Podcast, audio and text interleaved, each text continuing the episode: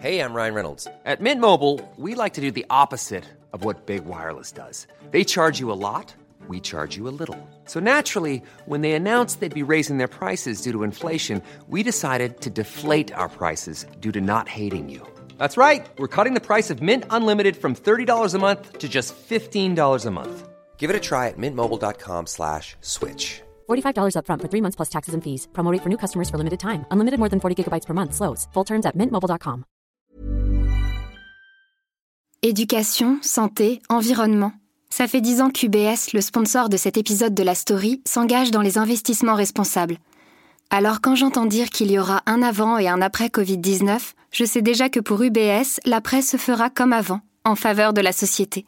C'est aussi pour ça que j'ai choisi d'y placer mon argent. La story des échos se transforme. Ils ont connu la richesse et le pouvoir, mais ce n'était pas assez. Il leur fallait aussi la folie des grandeurs.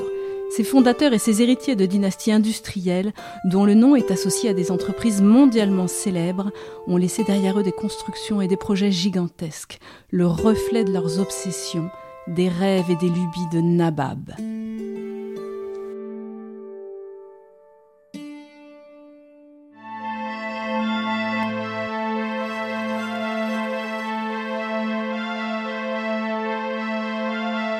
26 mars 1883.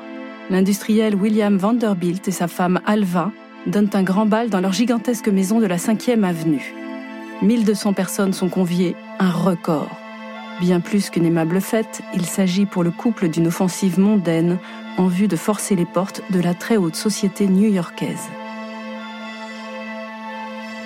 Épisode 3, le bal prodigieux des Vanderbilt. «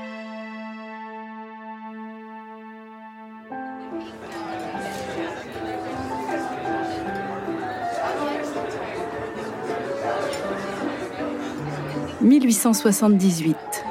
À l'époque, pour l'élite de la côte Est, les Vanderbilt ne sont rien. Rien d'autre que des nouveaux riches. Multimillionnaires, certes, mais ce sont des gens que l'on évite de fréquenter et dont on parle avec condescendance quand ce n'est pas avec mépris. Âgé de 29 ans, William Kissam Vanderbilt est le second fils et l'héritier de Cornelius Vanderbilt. Parti de zéro, ce patriarche qu'on appelait le Commodore a bâti une gigantesque fortune dans le transport maritime puis dans les chemins de fer. Sa mort, un an plus tôt, en 1877, n'a pas fait taire les mauvaises langues. Et pour cause, Cornelius Vanderbilt était un homme vulgaire, indifférent aux bonnes manières et d'une radinerie proverbiale. Jamais de sa vie il n'a donné le moindre dollar à des œuvres philanthropiques, alors que dans la haute société, donner est considéré comme un devoir moral. Comble du mauvais goût, sa première femme a longtemps tenu une gargote à New York. S'il a un peu lissé ses manières, son fils William est de la même veine. On le dit brutal. Un jour, alors qu'on lui suggéra d'améliorer le confort des passagers de ses trains, il rétorqua Qu'ils aillent au diable William Kissam Vanderbilt, aussi indifférent que son père aux souffrances de ses semblables. Héritier d'une fortune de 55 millions de dollars, William n'a qu'une passion, les chevaux. Propriétaire de plusieurs écuries, il est notamment l'un des fondateurs du Jockey Club de New York. Quant au chemin de fer, il en laisse la charge à son frère aîné Cornelius Vanderbilt II. La femme de William Vanderbilt, Alva, n'est guère mieux lotie. Pionnière du mouvement des suffragettes aux États-Unis, elle ne manque pas d'ambition et de conviction. Mais cela ne suffit pas pour briller en société. Née Smith, elle est la fille d'un riche négociant de l'Alabama. Pour l'élite de la côte Est, elle reste une parvenue. On lui rappelle constamment que sa grande chance est d'avoir eu pour amie Consuelo Isnaga, une américaine d'origine cubaine, devenue duchesse de Manchester. Consuelo lui a présenté William Vanderbilt, et c'est ce qui lui a permis de faire un bon mariage. Depuis lors, Alva s'efforce d'intégrer la haute société new-yorkaise. En vain, malgré la richesse et le train de vie fastueux des Vanderbilt, on les ignore. Il faut dire que dans ces batailles de mondanité, Alva a en face d'elle une redoutable rivale, Caroline Schermerhorn Astor. Une femme qui fait la pluie et le beau temps à New York depuis des années. Son nom évoque l'argent et le business comme celui des Vanderbilt. Elle est l'épouse de William Backhouse Astor Jr., petit-fils du grand Astor John Jacob, qui, dans les années 1820 et 1840, a fait fortune dans le commerce transcontinental de fourrure. Ironie du sort, à sa mort en 1848, la réputation de John Jacob était exécrable, bien pire que celle du Commodore Vanderbilt.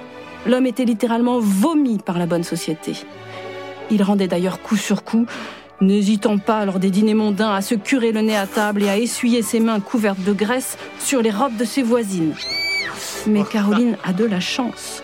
Deux générations ont passé depuis sa mort. Le temps efface tout, même les mauvaises réputations. Alors que le fils de John Jacob était snobé par la société, son petit-fils ne l'est plus. Homme d'affaires respectable, William Backhouse est reçu partout. Caroline a construit son influence dans le sillage de ce mari à la fois riche et bien en cours. Avec l'aide du célèbre Samuel Ward McAllister, l'arbitre des élégances de la société new-yorkaise, elle a créé une sorte de label informel. Ce sont les 400. Les 400 personnes qui comptent vraiment à New York. Les 400 que l'on peut convier à sa réception sans risque de déroger à l'étiquette. Les Vanderbilt n'en font pas partie et cela enrage littéralement Alva Vanderbilt. Derrière ces mesquineries mondaines, de véritables luttes de clans pour le pouvoir, dans les affaires comme en politique. Figurer parmi les 400 est un sésame qui ouvre d'innombrables portes. En 1878, las d'être méprisée, Ava Vanderbilt décide de réagir. Pour être admise dans le cercle de ceux qui comptent à New York, il lui faut marquer les esprits. Un bal grandiose. Pourquoi pas? Toutes les grandes familles ont le leur, à commencer par les Astor. Celui que donne chaque année l'insupportable Caroline est le plus connu, le plus sélect aussi. Ce sera donc un bal, mais il faut un lieu adapté, un écrin digne de l'événement. Problème, William et Alva Vanderbilt ne possèdent pas de résidence à eux à New York. Ils habitent encore dans la résidence du défunt Commodore. Recevoir ici serait une faute de goût, cette demeure sent vraiment trop le nouveau riche. William et Alva doivent emménager ailleurs. Ainsi commence en 1878 la construction du Petit Château, premier acte de l'offensive mondaine lancée par les Vanderbilt sur la bonne société new-yorkaise. Érigé sur la 5e avenue, cet édifice, dû au célèbre architecte Richard Morris Hunt, porte bien son nom. L'ambitieuse Alva a suivi sa conception pas à pas. Construite dans le style néo-gothique français, la demeure ne comporte pas moins de 130 pièces, dont d'immenses espaces de réception. Le mobilier et les éléments de décoration ont été importés de France. C'est le sommet du raffinement. La somptueuse résidence est achevée en 1882. Dans les dîners en ville, il n'est question que d'elle. Tout le monde, y compris les 400, rêve de s'y rendre en personne. Certains commencent à le faire, oubliant la réserve pour se fendre d'une visite à Alva Vanderbilt. Le temps est venu de lancer le deuxième acte de l'offensive, le fameux bal du 26 mars 1883. S'est écoulé depuis que le petit château a été livré à ses propriétaires. Depuis quelque temps, les Vanderbilt font monter la pression, lâchant des bribes d'informations aux journaux mondains. On annonce une fête incroyable, unique même dans l'histoire de la ville. Et ça marche. Tous ceux qui comptent à New York, y compris les 400, acceptent l'invitation.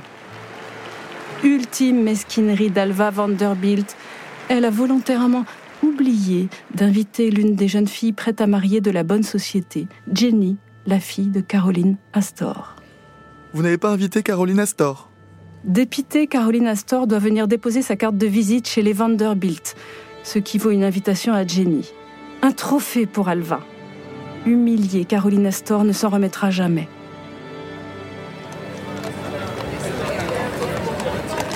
La nuit tombée, vers 22 heures, des dizaines de voitures à cheval commencent à déverser un flot d'invités devant la résidence des Vanderbilt.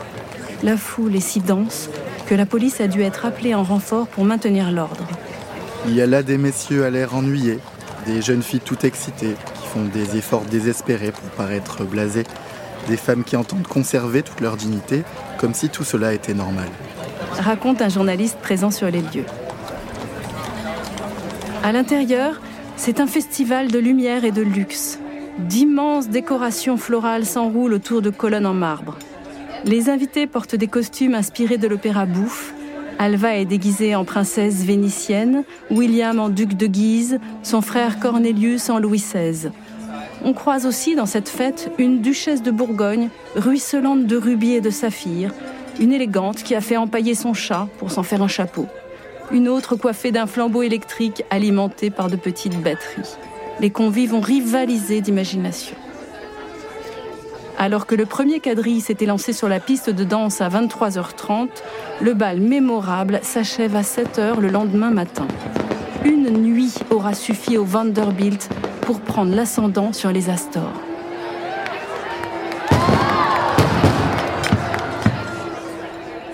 Les voilà désormais membres à part entière des 400, mais pas encore totalement satisfaits. En 1888, William et Alva lancent la construction de leur villégiature estivale de Newport, baptisée Marble House. Un petit pied-à-terre de 11 millions de dollars, 50 pièces, tout est en marbre. L'entretien et le fonctionnement quotidien de la maisonnée ne nécessitent pas moins de 36 domestiques. En cette fin des années 1880, les Vanderbilt ont réussi le troisième acte de leur stratégie mondaine, devenir la référence incontournable dans tous les lieux où se retrouve la population huppée de la côte Est. À ce jour, la famille Vanderbilt reste l'incarnation de la haute société américaine, l'un des plus grands noms à New York. Gloria Vanderbilt, descendante de Cornelius, est décédée le 17 juin dernier. C'était une romancière et une actrice célèbre.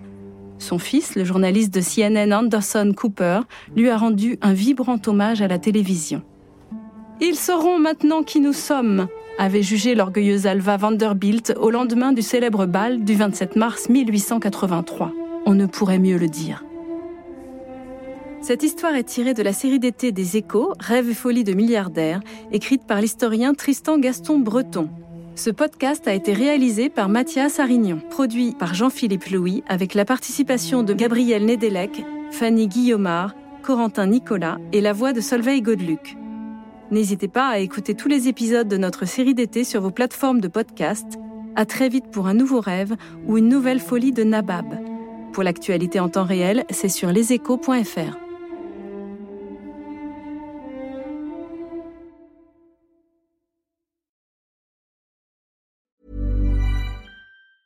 Hey, folks, I'm Mark Marin from the WTF Podcast, and this episode is brought to you by Kleenex Ultra Soft Tissues, your ally to help tackle your allergy symptoms this season. I love the change of seasons, but nobody loves pollen and all those other things floating in the air that make you sneeze during this nice weather. Kleenex Ultra Soft Tissues are hypoallergenic and allergist approved, so fight back against watery eyes and runny noses without worrying about irritating your skin. For this allergy season, grab Kleenex and face allergies head on. Hi, I'm Daniel, founder of Pretty Litter. Cats and cat owners deserve better than any old fashioned litter. That's why I teamed up with scientists and veterinarians to create Pretty Litter. Its innovative crystal formula has superior odor control and weighs up to 80% less than clay litter. Pretty Litter even monitors health by changing colors to help detect early signs of potential illness. It's the world's smartest kitty litter. Go to prettylitter.com and use code ACAST for 20% off your first order and a free cat toy. Terms and conditions apply. See site for details.